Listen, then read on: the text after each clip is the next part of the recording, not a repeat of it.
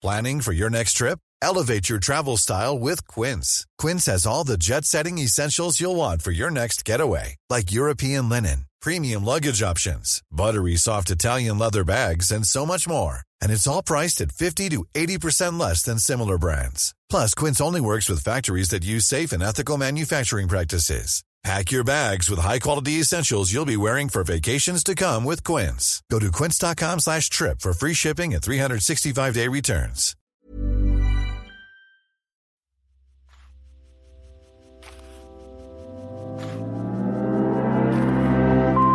Abhören mit Mieze Katz, der Hörbuch-Podcast von Spooks.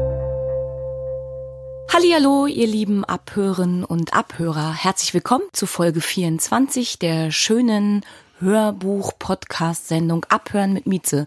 Heute sind wir zu Gast in Köln, in einem anderen Studio als sonst. Hm, könnt ihr, riecht ihr's? Schmeckt ihr's? Hört ihr's? Wahrscheinlich nicht. Aber wir freuen uns ganz doll über deine Einladung. Hier ist Frank Schätzing. Hallihallo. Hallo Mieze, ich hoffe sehr, dass du nichts schmeckst und riechst, sonst müsste ich mir ernsthaft Gedanken machen. Viele kennen dich natürlich als Buchautoren und auch als ähm, Performer, wenn es um die Aufführung deiner Bücher geht. Also das kann man ja eher Performance als äh, Leseabend mhm. nennen. Mhm. Dazu kommen wir später gerne nochmal. Aber du hast dir hier ja einen Traum erfüllt mit diesem Studio mhm. und auch mit deinem neuen Musikprojekt Taxi Galaxy. Nimm uns bitte mit. Wie kam es dazu? Ach, eigentlich ist das Album äh, das, was ich vor 45 Jahren schon machen wollte. Ich habe einfach ein bisschen Delay. Ich habe ja mit 15 angefangen, Gitarre zu spielen bedingt durch ein Poster, das ich in meinem Schlafzimmer hängen hatte, oder meinem Jugendzimmer, wie das damals noch hieß, von Susi Quattro, wo sie da im Lederoverall stand, bis zum Nabel offen. Und ich mich dann so ein bisschen in dieses Poster verknallt habe und die unbedingt kennenlernen wollte und gedacht habe, es geht nur auf Augenhöhe. Die Frau war ja deutlich älter und erfolgreicher als ich, also musste ich selber Rockstar werden. Also klar, muss Gitarre spielen. So habe ich Gitarre gelernt, dann habe ich klassischen Gitarrenunterricht genommen, angefangen zu singen, in Bands gespielt und dann stellte ich fest, nee, für die Liebe zur Musik brauche ich Frau Quattro nicht. Die war also auch schon vorher da ähm, und habe dann zehn Jahre ernsthaft versucht, äh, als Musiker zu leben. Ich hatte diverse Bands, äh, ich habe in andere Leute Bands mitgespielt, ich habe welche gegründet. Wir waren alle so sehr stark beeinflusst von diesem avantgardistischen Kram. Äh, Zappa äh, natürlich ganz stark. Ich kam sehr aus der Ecke Bela Bartok, Strawinski, Georgi Ligeti, Stockhausen, also diese ganzen Neutöner. Das ist das, womit ich als Kind tatsächlich musikalisch großgezogen wurde. Das war natürlich nichts, wo du bei den Plattenfirmen offene Türen eingerannt hast. Und dementsprechend sind wir dann immer wieder hart am Plattenvertrag entlang geschrammt und so mit Mitte 20 habe ich gedacht, jetzt musst du mal von irgendwas, musst du jetzt mal machen, wovon du leben kannst. Versuch's doch mal mit Schreiben. Das hat bekanntlich besser geklappt. Ja, äh, auf jeden Fall. Also ähm, Gratulation. Der Schwarm ist, glaube ich, dein erfolgreichstes Buch. Ich kann mir fast vorstellen, dass alle Abhörerinnen und Abhörer entweder das Buch gelesen haben, mhm. jemanden kennen, der es gelesen hat, das Hörbuch oder eben sogar auch das Hörspiel ähm, davon zu Hause haben. Das würde mich auch interessieren. Wie kam es denn ähm, damals vom Hörbuch zum Hörspiel von Der Schwarm? Das Hörbuch war tatsächlich das allererste Mal, dass ich mich mit dem Medium auseinandergesetzt habe und habe beschlossen, es selbst zu lesen. Damals dachte ich schon, so ganz ohne Sounds ist es ein bisschen langweilig und habe ich Musik dazu geschrieben. Ich hatte so ein kleines äh, portables Studio und das Ganze ist auch tontechnisch mehr als lausig. Ähm, aber es war zumindest mal so ein Versuch. Und dann habe ich mich in ein Kölner Studio gesetzt und habe das dann eingelesen. Ich hatte das Buch vorher ein bisschen zusammengekürzt, habe es eingelesen und äh, dachte, das hast du nicht schlecht gemacht. Eine Woche später habe ich mir das dann angehört und hörte einen des Hochdeutschen kaum mächtigen Dilettanten, der die ganze Zeit eigentlich so ein Kölner Singsang drin hatte. Und das war nicht zumutbar. Also auch nicht unter dem Aspekt Lokalkolorit, weil das war ja nicht nur Köln, sondern es sollte ja Mittelalter allgemein gehen. Ne? So, jedenfalls habe ich festgestellt, oh Gott, oh Gott. Daraufhin habe ich Stimmtraining genommen und habe gesagt, ich mache das Ganze nochmal. Und so ist die erste Lesung entstanden. Aber mein Eindruck war immer, dass eine reine Lesung, also zumindest mich persönlich einschläfert. Ich kann sowas nicht gut hören. Ich habe das große Glück, dass ich als Kind, äh, äh, dass man mir viel vorgelesen hat, was toll ist. Also haben meine Eltern mich für Bücher begeistert. Ich bin aber auch immer, wenn mir einer was vorgelesen hat, eingeschlafen. Und das geht mir heute noch so. Wenn ich eine normale Lesung höre, dann knack ich irgendwann weg. Zwischendurch kriege ich so leichte Blackouts, dann habe ich plötzlich zwei Minuten was verpasst, dann ist das nur wie so eine Melodie, diese Stimme, dann habe ich einen Anschluss verloren, dann weiß ich nicht mehr, worum es geht. Und äh, daraus entstand dann die Idee, nee, mach es doch ein bisschen spannender, versuch doch einen Film für die Ohren zu machen äh, machen Hörspiel. Und das aber auch wirklich mit allem, was die Studiotechnik hergibt, also auch mit Musik, mit Soundtrack. Äh, wir haben dann gerade, ich glaube, mit Nee, du hast recht, ich habe mit dem Schwarm angefangen. Ich habe Tod und Teufel, glaube ich, hinterher gemacht. Mhm. Wir haben dann also auch jede Menge Layer im Studio produziert, Atmosphären übereinander gelegt, so dass das Ganze wesentlich mehr wie ein Kinofilm wurde. Und das kam mir sehr entgegen. Und dann hatte es quasi so diesen Thrill und diese Lebendigkeit, die du liebst und die du auch ja. brauchst, ne? Ja. Und die sich eben auch, und jetzt kommen wir vielleicht dazu, in den Performances zu deinen mhm. Büchern wiederfinden. Das ist ja wirklich, es äh, sucht seinesgleichen. Also diese Form von Lesungen, wie du deine Bücher präsentierst in dieser ganzheitlichen, man würde heute sagen, multimedialen Welt, das gibt es so nicht oft. Also das ist schon mhm. was ganz Besonderes. Du denkst dir für jedes Buch, strebst du eine bestimmte Location an, eine ganz mhm. bestimmte Atmosphäre. Du scheust eigentlich auch mhm. überhaupt gar keinen Aufwand, nee, um, um, diese Magie äh, wirken zu lassen. Mhm. Ist es denn mittlerweile so, dass du während des Schreibens schon an diese Abende und diese Hörerlebnisse denkst? Nee, noch gar nicht. Aber was tatsächlich beim Schreiben passiert, ich bin sehr visueller Mensch, Natürlich, äh, gerade diese komplexen Stories, die ich schreibe, erfordern ja sehr viel konzeptionelle Vorarbeit. Das ist ja, du bist ja wie ein Architekt. Du, du musst ein Gebäude errichten, äh, das muss stabile Handlungsstränge haben. Das sind im Prinzip, wenn du so willst, die tragenden Säulen. Ein Dach aus Logiken, dass es nicht reinregnet, ein Fundament auf Fakten, damit dir das Ganze nicht zusammenkracht. Dann ziehst du irgendwann die Etagen ein, dann lässt du die ersten Mieter einziehen ähm, die sind erstmal nur nach Funktionen ausgewählt. Das heißt, das ist, bevor du anfängst zu schreiben, ist es tatsächlich eine sehr planerische Arbeit, die man wirklich ein bisschen auch mit der des Architekten vergleichen kann. Dann äh, beginne ich zu schreiben und an dem Punkt läuft alles, was ich schreibe, wie ein Spielfilm bei mir auf der Großhirnrinde ab. Das heißt, ich sehe es und ich höre es auch. Und ich höre es inklusive Soundtrack.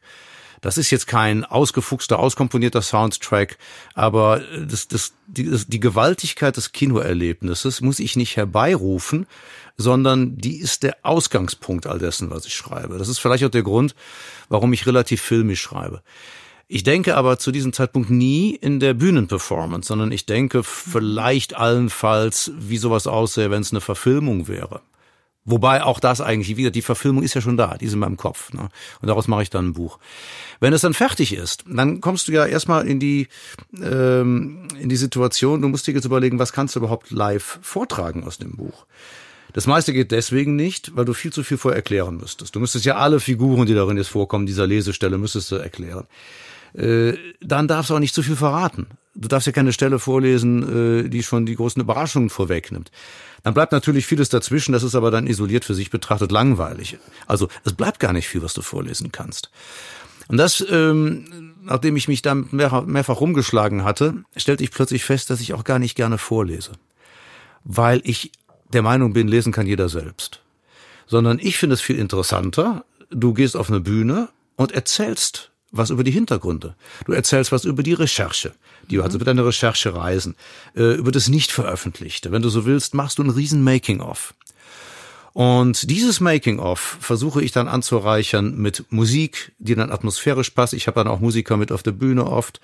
Ähm, ich versuche es anzureichern mit, mit Licht- und Toneffekten, mit sehr viel Videoeffekten auch, um die Leute in eine eine Parallelwelt zu entführen, also in ein sich geschlossenes narratives Universum, in dem es gar nicht mehr wichtig ist, dass es sich um ein Buch handelt, sondern in dem es eigentlich nur darum geht, dass wir eine große Geschichte zu erzählen haben und dafür nutzen wir jegliche dramaturgische Möglichkeit, dies zu tun. Es passt ja auch ähm, zu deiner Motivation zu den einzelnen Büchern. Es sind ja meist Themenbereiche, die dich sowieso interessieren. Mhm. Das heißt, für dich ist ja wahrscheinlich nicht nur das pure Ergebnis dann das Ziel, sondern der ganze Weg dahin. Und ähm, du findest es wahrscheinlich eben genauso interessant, äh, was habe ich recherchiert, welche Charaktere hatte ich auch am Anfang und warum haben die dann keine Rolle mehr später mhm. gespielt. Ne? Und ja, das finde ich, auch. das finde ich schon toll, wenn du da mhm. äh, den Leser oder den interessierten Menschen äh, mitnimmst. Also ich weiß nicht, wie es euch geht, ihr Lieben, aber man will sofort irgendwie schauen, okay, wann ist die nächste Lesereise, wann ist die nächste Performance, äh, wann kann ich kommen und äh, dieses Erlebnis äh, haben. Weil, Erstmal leider wieder nicht. Ja, aber das ist ja, ja auch gut. Umso aufmerksamer äh, sind wir und werden bei Abhören auf jeden Fall bekannt geben, wann man dich das nächste Mal hören und sehen kann, weil äh, du wirklich eine Begeisterung äh, mitbringst und eine Authentizität, die, ähm, die das will man erleben. Und das, ähm, ja. Ja, es macht halt einfach so viel Spaß. Ich bin, ich bin ja in der, in der glücklichen Situation, das ist ja ein großes Privileg, etwas machen zu dürfen beruflich, was mir auch noch richtig Spaß macht. Ich gehe auch gerne auf Bühnen. Ähm, ich kann sehr viele Schriftstellerkollegen verstehen, die das hassen, weil sie dann auch zum Teil von ihren Agenten oder ihren Verlagen genötigt werden, jetzt eine Lesung zu machen und sie wollen eigentlich gar nicht vorlesen. Dann sitzen sie, fühlen sich unbehaglich, blättern in ihrem Buch rum. Und äh, mir macht das halt total Freude, aber vielleicht verdankt sich diese Art der Performance auch dem Umstand, dass, haben wir eben am Anfang darüber gesprochen, ich ja eigentlich Musiker werden wollte. Und im Grunde genommen, wenn ich erfolgreich als Musiker gewesen wäre, wahrscheinlich nie auf die Idee gekommen wäre, ein Buch zu schreiben. Keine Ahnung. Vielleicht doch irgendwann, aber zumindest wäre es nicht so offensichtlich gewesen. Was für ein Glück für uns, ne? Ja, ja für mich eigentlich auch. aber natürlich, ich wollte eigentlich immer ein, ein, ein Pop-Spektakel auf der Bühne machen. Das macht ja auch total viel Freude. Bei dem letzten Buch, jetzt Tyrannei des Schmetterlings zum Beispiel, es gibt einen Supercomputer in diesem Buch, einen der dann irgendwann zur Superintelligenz wird, also zur intelligentesten, klügsten Instanz des Planeten. Und die Entwicklung dieses Computers spielt eine Rolle. Und dann habe ich überlegt, wie stellst du den auf der Bühne dar? Du unterhältst dich am besten mit einer künstlichen Intelligenz und zwar in den verschiedenen Stadien ihrer, ihrer Geistwerdung, ihrer Entwicklung. Ne? Und äh, dann habe ich überlegt, wie kannst du die darstellen? Und dann habe ich die Nora Waldstätten gefragt. Und Nora haben wir dann ins Studio gesetzt und gefilmt. Und ich habe mit ihr diesen Dialog geführt, so dass du eben meine Fragen nicht hörst. Aber für diese Fragen von mir oder meine Antworten sind dann immer entsprechend lange Lücken. Und sie gibt dann Antworten oder hält ihre kleinen Monologe. Und äh, dann haben wir sie in einen Cyberspace gesetzt und haben sie verfremdet. Und der Effekt auf der Bühne ist wirklich irre. Es gibt es eine 25 Minuten lange Sequenz, in der ich mich mit dieser KI unterhalte, die von Nora gespielt wird. Und an diesem Punkt wird etwas lebendig, aber vor allen Dingen ist, du kriegst einen echten Mehrwert zum Buch.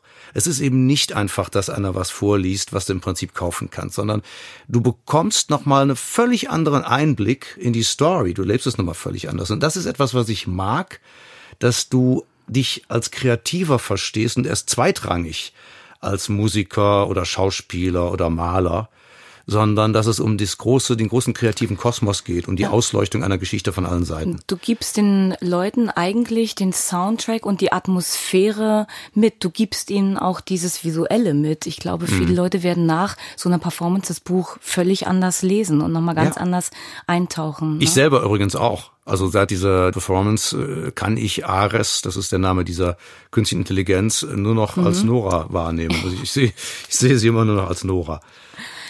Ähm, wie ist es insgesamt mit den Stimmen zu deinen Büchern? Inwiefern bist du an dem Prozess beteiligt, wer liest? Wen, wie sucht ihr die Stimme für das aktuellste Schätzing-Buch aus? Na, ich habe eine sehr vertrauensvolle, man muss sagen, freundschaftlich familiäre Zusammenarbeit von Anfang an mit dem Hörverlag in mhm. München. Die sind super und ähm, ich habe da im Prinzip jegliche künstlerische Freiheit und gestalte das Ganze auch sehr stark. Von deren Seite kamen auch Sprechervorschläge. Stefan Kaminski zum Beispiel ist ein Vorschlag des Hörverlags, der das sehr gut macht. Der hat dann zwei Hörbücher eingelesen. Und ich hatte jetzt zum Schluss dann äh, den Vorschlag, die Stimme von Benedict Cumberbatch zu nehmen. Das war jetzt für die Tyrannei des Schmetterlings. Sascha Rotermund. Sascha Rotermund, ganz genau, den ich toll finde. Und äh, so setzen wir uns zusammen und beratschlagen, wie wir diese Reisen, reinen Lesungen, also wen wir uns dies dafür wünschen. Das ist immer ein Teamwork. Das heißt, dir sind ähm, deutsche Hörbuchstimmen durchaus auch vertraut, ja? Kommst du denn überhaupt selber zum Hören? Wenn du jetzt so mhm. erzählst von der Welt, die so in dir tobt, dann kann ich mir das gar nicht richtig vorstellen. Ich kann mir aber vorstellen, dass es kollidiert eher mit deinen Geschichten und Figuren und Bildern, die du im Kopf hast. Also hörst du privat an irgendeiner Stelle Hörbücher? Also auf die Gefahr, dass ich dich jetzt etwas enttäuschen muss, äh, nein, tatsächlich nicht. Aber es ist natürlich wirklich, zum Teil ist es äh, der Zeitknappheit zu verdanken. Ich schreibe Bücher, ich mache Musik, ähm, ich bin in Verfilmungsprojekten, wie es gerade aktuell Schwarm. Ich halte Vorträge über künstliche Intelligenz. Äh, es ist immer irgendwas los. Und dann versuche ich noch Sekundärliteratur mir reinzuziehen zu meinen Buchprojekten. Das Blöde ist ja, ich würde gerne mehr lesen, aber wenn ich lese, lese ich Sachbücher. Einfach weil ich das brauche als, als Recherche-Background. Das heißt, alleine die, die Zeit, die mir bleibt, um mal Belletristik zu lesen, um einen Roman zu lesen, ist schon sehr knapp bemessen. Und jetzt auch noch hinzugehen und ein Hörbuch oder ein mhm. Hörspiel zu lesen, ist sehr schwierig. Also du kannst mich ja mal grob informieren, in welchem Sachgebiet du demnächst unterwegs bist. Ich werde schauen, ob ich schöne äh, Sach Hörbuchbücher für dich auftreiben kann, ja, weil da gibt's auch tolle mhm. Sachen, aber es gibt, das ist äh, ein ganz schwieriges Randgebiet. Das kann ja, sehr trocken sein und in deinem Fall wäre wahrscheinlich eher das Problem nach Kapitel zwei da ja, hätte ich, ich lesen wacher. Die einzige, die einzige Zeit, die ich ja wirklich habe, um sowas zu hören, ist, wenn ich Auto fahre. Genau. So. Ja. Nur da ist eben genau der Punkt, dass ja niemand damit gedient, wenn ich dann nach zehn Minuten am Steuer einschlafe, weil es so schön gemütlich ist und wer da gerade was vorliest. Und es kommt natürlich noch was dazu. Ich bin absoluter Musikfreak. Also ich mhm. würde am liebsten noch nachts Musik hören. Ich habe mir auch vor vielen Jahren angewöhnt, beim Bücherschreiben Musik zu hören. Ich habe das richtig kontrolliert gemacht. Ich habe erst mit leisem Ambient begonnen, dann habe ich das lauter gemacht, dann habe ich angefangen, mal ein bisschen Heavy Metal aufzulegen, so dass ich heute tatsächlich mich geistig zweiteilen kann. Ich kann mich komplett auf den Stoff konzentrieren, aufs Buch und ich kann zugleich Musik hören. Das finde ich mega. Also ich würde mich für diese Playlisten mhm. absolut interessieren. Stell dir vor, letzte Seite deines Buches, die Playlist zum Buch. Das ja. finde ich stark. Das ja, ich stark. kann ich dir sagen. Aktuell äh, läuft, ich habe jetzt gerade angefangen mit einem neuen Buch. Aktuell läuft äh, Tom York, das letzte Anima. Aktuell läuft äh, das neue Ding von FK Twix. Aktuell eigentlich seit einem Jahr rauf und runter läuft Billie Eilish. Deus, äh, äh, belgische äh, Rockgruppe, ja. sehr kreative Typen. Und es läuft immer wieder Bowie, es läuft immer wieder Björk und es läuft, und das passt so gar nicht, würde man sagen, aber es läuft auch immer wieder Jethro Tull. Mhm. Kennst du die ja, noch? Ja, natürlich. Toll. Ja. Lieb ich. Mit denen bin ich ja ein bisschen groß geworden. Die habe ich dann jedes Mal, wenn die kamen, habe ich die gesehen. Ian Anderson, den Verrückten mit seiner Querflöte. Ja, super ja. stark, ja. Ich und glaube, das ist so mein Soundtrack. Über die Café Del Mar Geschichten hatten die so eine Art Comeback oder wurden breiter gestreut nochmal. Das ja, ja, die kamen dann nochmal, die kamen dann nochmal größer raus. Ja. Und das ist interessant, was ich auch tue, ist, ähm, ich, da so habe ich das gar nicht so bewusst gemacht, das ist mir irgendwann mal aufgefallen, dass ich mir die Musik aussuche zu der Atmosphäre der jeweiligen Szene. Ja, klar, ja. Hm. Also ich der Soundtrack quasi. Das ist der Soundtrack. Im Prinzip wahrscheinlich hast du vollkommen recht ich suche mir wahrscheinlich sogar unterbewusst suche ich mir den Soundtrack aus. Und bei Limit, das ist ein Buch, was am Mond spielt, da gibt es dieses, diese Szenen, wo die da über den Mond fahren. Und da habe ich mir die Musik aus 2001 Space Odyssey auch aufgelegt, Georgi Ligeti, diese Wahnsinnschöre. Mhm, krass, ja. Also es ist schon natürlich so, ich habe in dem Moment ein intuitives Gefühl, das sagt mir, eigentlich dazu passt die und die Musik, dann höre ich die. Und vielleicht befördert das sogar das Schreiben nochmal. Ja, auf jeden Fall.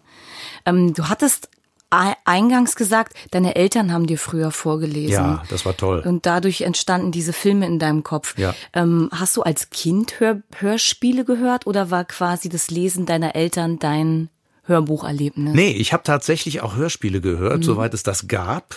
Das gab's ja im Prinzip im Radio gab es ja große Projekte, die ganz ambitioniert waren, die auch ein bisschen ambitioniert klangen damals noch. Also alle sprachen so sehr literarisch und gestelzt und alle saßen ganz offensichtlich um einen Tisch herum. Aber nichtsdestoweniger hat man das mit großem Aufwand betrieben, nur das konntest du ja nicht konservieren. Also musstest du das irgendwie kaufen. Später kamen Kassetten. Ich aber, als Kind, ich hatte sechs Platten. Ich hatte sechs Singles, mit so einem Sternchen noch in der Mitte. Und zwar der Schatz im Silbersee. Und das war so toll gemacht, dass ich die, glaube ich, gehört habe, bis da keine Rillen mehr drauf waren.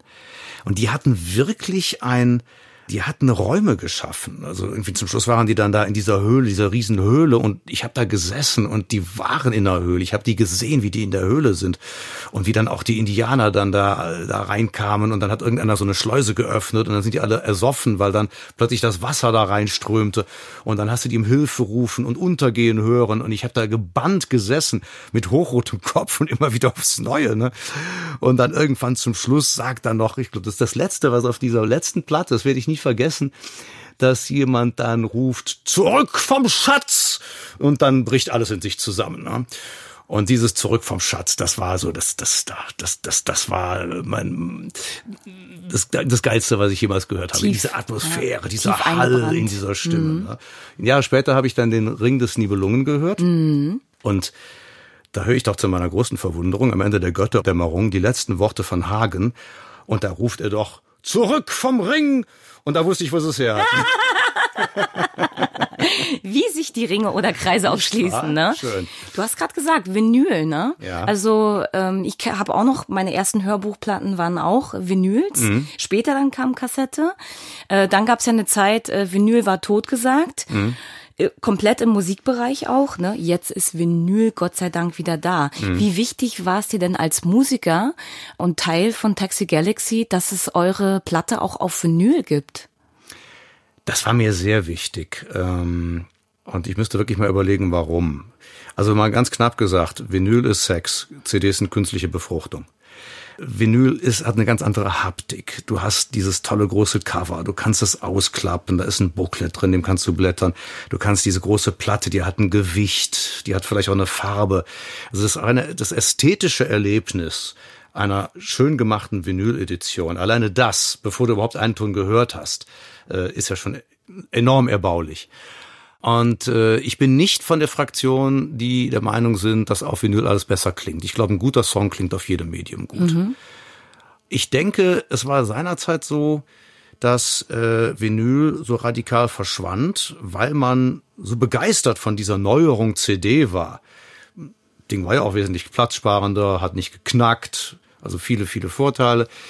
Dass man dann gesagt hat, ja, diese, diese Ära ist jetzt vorbei. Ähm, und es gab auch eigentlich zu der Zeit damals keinen Grund, warum man bei Vinyl hätte bleiben sollen. Ich habe einen, Gott sei Dank einen Fehler nicht begangen, den viele andere gemacht haben. Ich habe meine Vinyls nicht weggeworfen oder weggegeben. Ich habe sie alle behalten. So, und dann passiert da eines. Dann stirbt die CD plötzlich, weil die CD war ja nur eine erhaltende Innovation. Das heißt, Tonträger wechselt zu einem anderen Tonträger. Dann kam die disruptive Innovation. Das heißt, du hast Download, äh, du wechselst komplett von einem haptischen Tonträger zu einem, zu einem Datensatz. Und Download ist auch tot. Jetzt hast du nur noch Streaming. Das heißt, es gibt gar nichts mehr, was du besitzt. Ne? Noch nicht mal mehr ein Datensatz. Du zahlst nur ein Abo und dann ist es weg. Das heißt, es ist komplett flüchtig. Und ich glaube, wir sind analoge Wesen. So sind wir gemacht von der Evolution. Und wir brauchen dieses analoge Gegengewicht. Wenn du alles nur noch im Netz bestellen kannst, dann werden irgendwann die kleinen Fachgeschäfte wieder aufpoppen. Wenn du immer nur abgepackte Wurst kaufen kannst, dann wirst du irgendwann zu dem kleinen Metzger gehen, wo sie frisch in der Theke liegt. Also dieses Handmade, dieses in die Hand nehmen von Dingen, das ist kein Breitenmarkt, aber es ist ein, ein, ein Nischenmarkt. Und er sagt im Prinzip eines Wertigkeit. So, ich empfinde es auch so. Ja. Was die Vinyl sehr stark ausdrückt, es hat einen Wert, es bedeutet mir etwas, ich kann es sehen und ja. fühlen. Mhm. Ja. ja. Ähm, was du da machst, ist ja eine ganz schöne Mutprobe. Du ähm, mhm. bist erfolgreicher Schriftsteller und wagst es. Ähm, Erfreche mich. Erfrechst dich, mhm. als Musiker in Erscheinung zu treten. Die Kritik reagiert extrem gespalten darauf. Mhm. Hast du das so erwartet? Ja. Ja, ich habe eigentlich sogar noch viel mehr Prügel erwartet.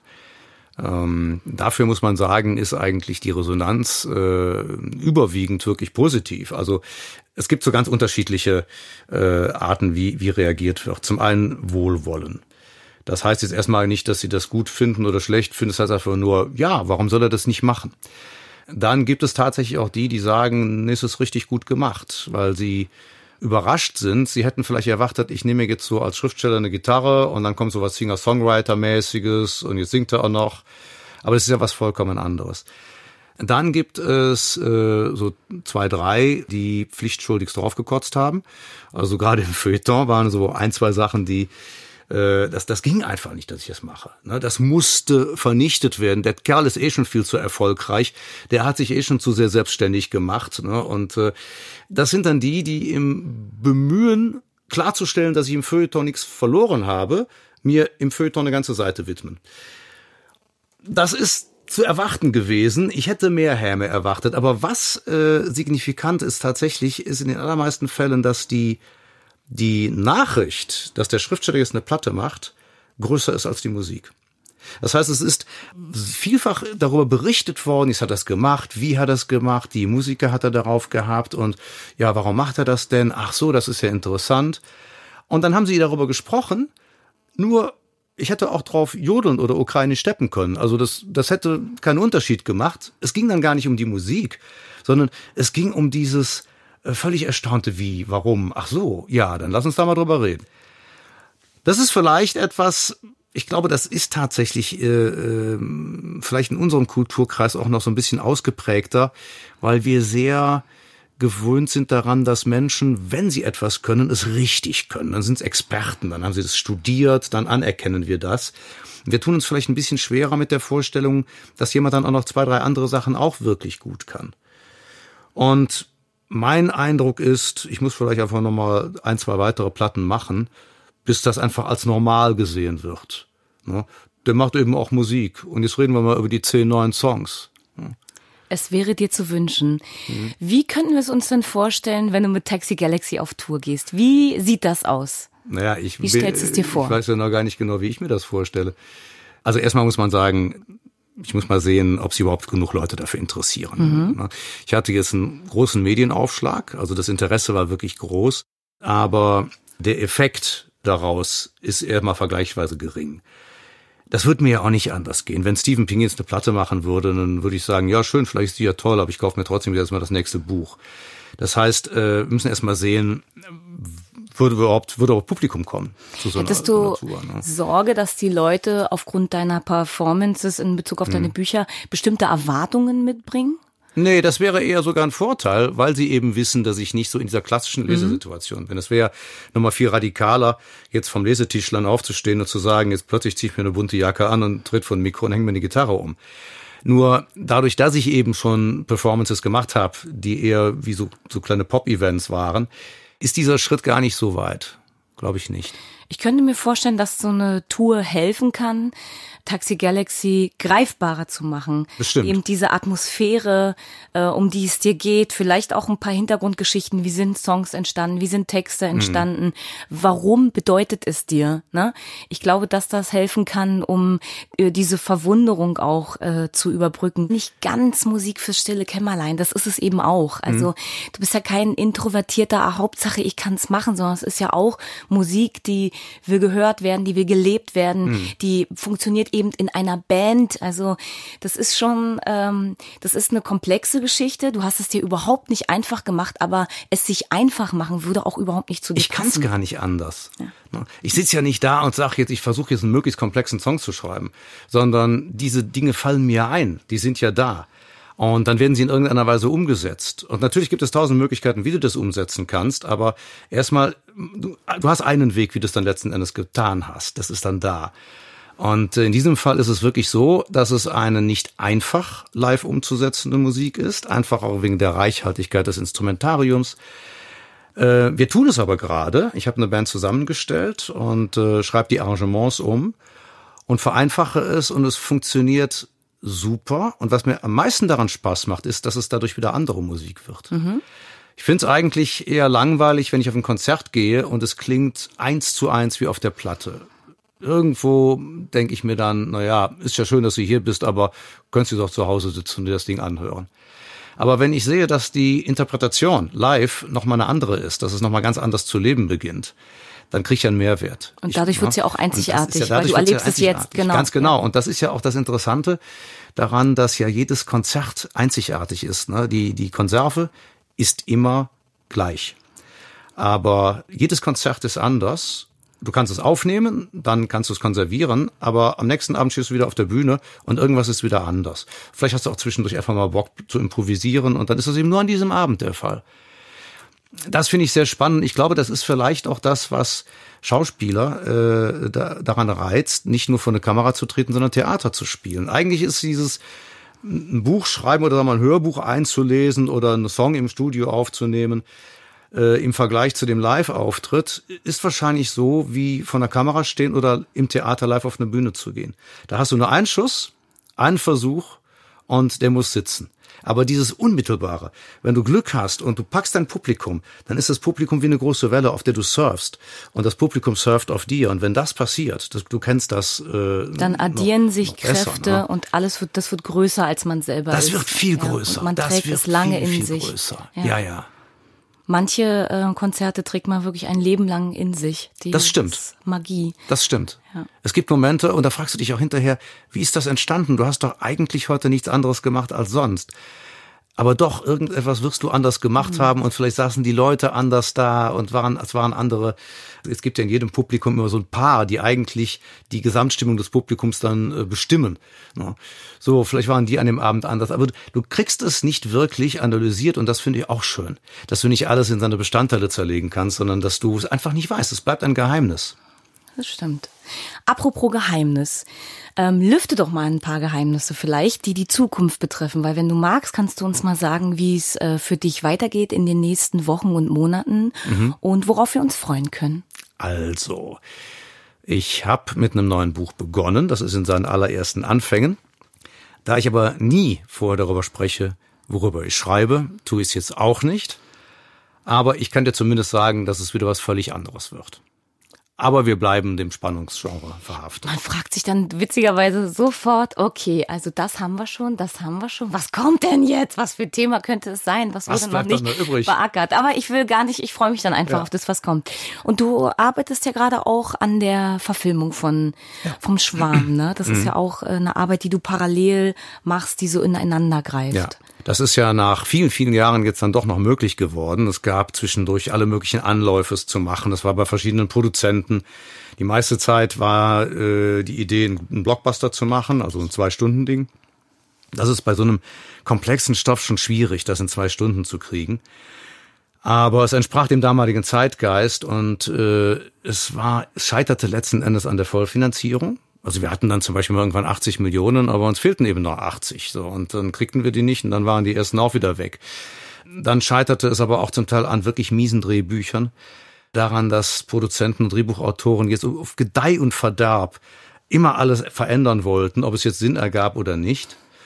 Und ich klebe wirklich nicht an der Seite. Ich meine, ich habe selber viele Filme gedreht in der Werbung.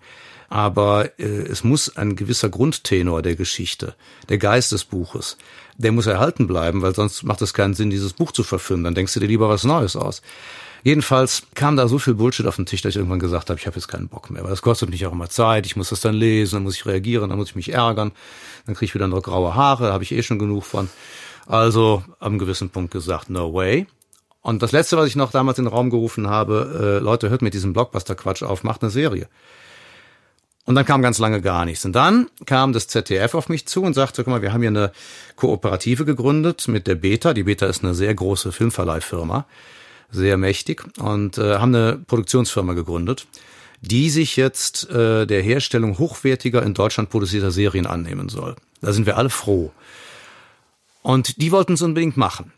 Dann haben wir da längere Zeit drüber verhandelt und äh, ich habe gesagt, okay, können wir machen, aber äh, nur wenn bestimmte Vorstellungen meinerseits erfüllt sind und ich die komplette künstlerische Kontrolle über das Ding habe.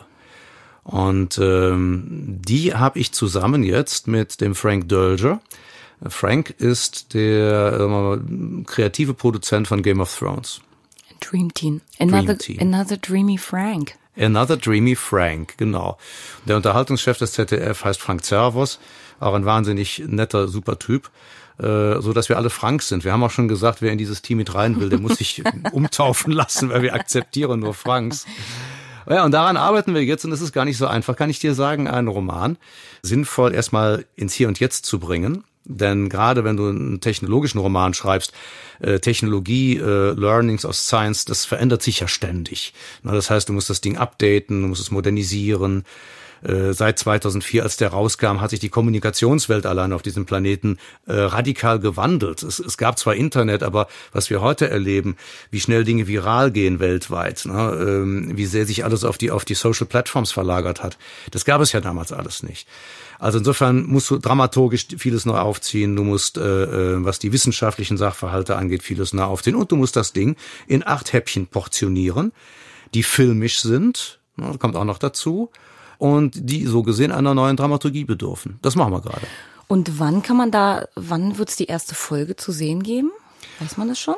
Also wenn alles weiter glatt läuft äh, und es läuft glatt, dann ähm, gehe ich davon aus, dass wir im Mai anfangen zu drehen. Das ist jetzt der Plan. Mhm. Dann würden wir ein paar Monate drehen, dann würden wir in die Post-Production gehen. Ne? Du musst ja vieles davon, muss der Computer hinterher noch dazu addieren und Tiefseemonster sowas oder Riesenwellen. Mm, wir freuen uns schon alle. Ja. Das heißt, wir reden von 2021 oder so. Millionen sowas, blinde ne? Krebse. 21, äh, wir reden 22? von Herbst 1002, äh, nee, äh, Herbst äh, 2021. Ja, okay, gut. Ja. Ach, es ist wirklich, es ist wirklich spannend. Also was ich besonders schön finde und was ich ähm, glaube, was man gar nicht so vermutet hätte oder vermuten würde, ist, dass wo Frank Schätzing draufsteht, auch mhm. immer 100% Frank Schätzing drin ist. Mhm. Weil deine Projekte sind zum Teil so übergreifend und ambitioniert, dass man sich fragt, äh, wie soll der da den Überblick behalten? Aber wenn man dich erlebt... Das frage ich mich man, manchmal auch. Ja, aber man merkt, äh, du bist dieser Oktopus-Mensch und mhm. du hast eben deine Finger überall drin und Glaubwürdigkeit ist dir eins der wichtigsten ähm, Sachen, Authentizität und dass es wirklich stimmt. Also du bist kein, ach, da wischen wir schnell mal drüber, ach guck mal, es geht doch, es hält doch so, mhm. äh, darf halt keiner draufklopfen, ist ja irgendwie auch egal. Äh, das finde ich äh, toll, das macht es auch aus, dass man sich immer auf das nächste freut, was man von dir lesen kann, sehen kann, hören oder hören kann.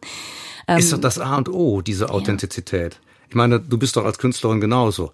Du würdest doch nichts machen, damit nichts nach draußen gehen, hinter dem du nicht zu 100 Prozent stehen kannst.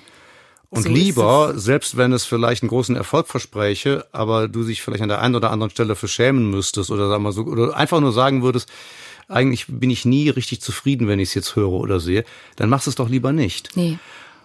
Und ich, das war auch etwas, was, was mich immer angetrieben hat. Natürlich wollte ich meine eigenen Visionen umsetzen, meine eigenen Vorstellungen. Sonst muss ich nicht kreativ sein. Und ich war nun 20 Jahre in der Werbung.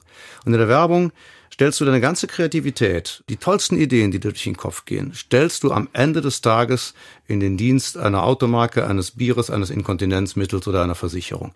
Das heißt, deine ganzen schönen Ideen enden mit einer Produktbotschaft. Das ist auch in Ordnung. Heißt aber schlicht und einfach nur, du sehnst dich an einem gewissen Punkt danach etwas zu machen, was total authentisch ist und nur deinen Vorstellungen folgt. Und ich glaube, dass das auch die größte Respektsbekundung einem Publikum gegenüber ist. Denn wenn du im Vorfeld darüber beginnst nachzudenken, was die lesen, hören oder sehen möchten, dann heißt das ja nichts anderes, als dass du die Leute für berechenbar hältst. Und das finde ich eigentlich eine Kränkung des Publikums. Ich glaube, dass das Publikum viel zu oft unterschätzt wird, dass die Menschen sehr wohl, dass du sie herausfordern kannst, dass du sie an ihre Grenzen bringen kannst. Und du wirst feststellen, erstaunlich viele Menschen folgen dir äh, ins äh, Bizarre, äh, ins, ins, ins Abenteuer, in den unbekannten Raum. Äh, das ist viel spannender, sie dahin mitzunehmen und sie folgen dir, als wenn du das machst, was alle machen, nur um dann vielleicht gut zu verkaufen. Was du dann im Zweifel noch nicht mal unbedingt zwingend tust, weil es gibt diese Formel halt nicht. Ne? Und das ist das, was mich immer angetrieben hat bei allem, was ich mache. Und das Zweite ist einfach, was du auch sagst, und ich denke mal, auch da, ähm, du bist ja nun bekannt als Sängerin, aber verstehst du dich selbst ausschließlich als Sängerin? Ich bin ein komplexeres Wesen als nur, nur in Anführungsstrichen Sängerin. Ich bin auch Sängerin und so glücklich damit, aber ich bin eben auch Texterin. Ich sehe mich auch in bestimmten Bereichen als Lehrerin oder vielleicht in anderen Formaten, mhm. aber vielleicht einfach als Kreative. Vielleicht ist das die große Überschrift und so. da passt so viel Buntes drunter, ne? Das ist genau, ja. darum geht's. Es geht darum, äh, kreativ zu sein. Mhm. Und wenn man die Leute fragt, warum bist du kreativ, dann ist das immer spannend, welche Antwort man bekommt. Aber Kreativität ist wie ein großer Kristall, finde ich. Und je nachdem, wie du ihn drehst, funkelt immer eine andere Facette auf. Und ein wahrer Kreativer ist potenziell alles. Er ist Autor, er ist Maler, er ist Musiker, er mhm. ist all diese Dinge. Und die Frage ist dann nur, auf welchen Gebieten er brilliert. Aber einen echten Kreativen, der nicht auch ein Herz für alle anderen Disziplinen hat oder irgendwo in sich dazu auch eine Verbindung spürt, kann ich mir eigentlich nicht vorstellen. Ach, der Diamant, der immer eine, mit einer anderen Facette leuchtet. Das ist nicht schön. Ja. Lieber Frank, ich sage Dankeschön für diese Einladung heute. Äh, ich glaube, wir könnten noch stundenlang uns weiter vertiefen und uns ja. austauschen. Ich freue mich, ähm, dass wir heute hier sein konnten. Fordere uns weiterhin heraus. Wir sind mit dir und ihr lieben Abhörerinnen und Abhörer, haltet weiterhin die Augen und Ohren offen, wenn der Frank Schätzing etwas veröffentlicht. Wir werden gerne darüber berichten. Bis dahin. Ich komme gerne immer wieder wieder zurück zu euch. Wir freuen uns drauf. Bis dann. Tschüss. Tschüss. Das war Abhören mit Mieze Katz. Der Hörbuch-Podcast von Spooks.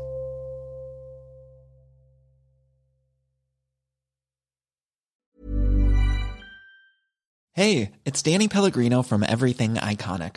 Ready to upgrade your style game without blowing your budget?